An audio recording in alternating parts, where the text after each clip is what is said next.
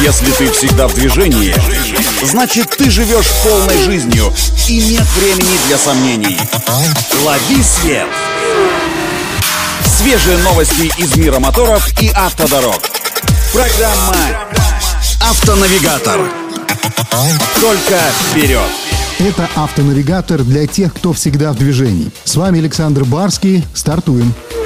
Стало известно, что автозавод КАМАЗ в этом году выпустит первые четыре прототипа грузовых беспилотников «Континент», предназначенные для тестовых перевозок по российской трассе М-11 «Нива». А вот уже со следующего года начнутся первые в России коммерческие беспилотные грузоперевозки в партнерстве с крупными логистическими компаниями. Вот оно, светлое будущее.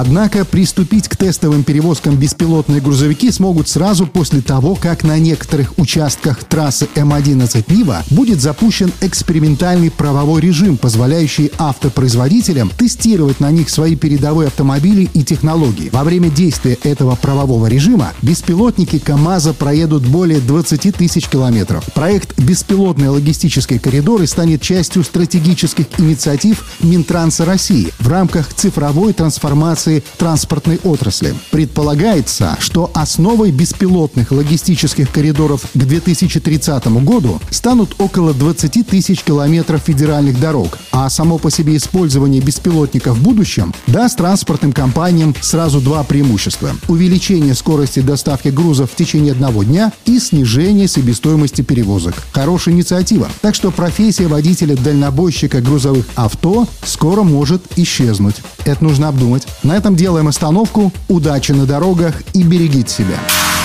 Программа «Автонавигатор».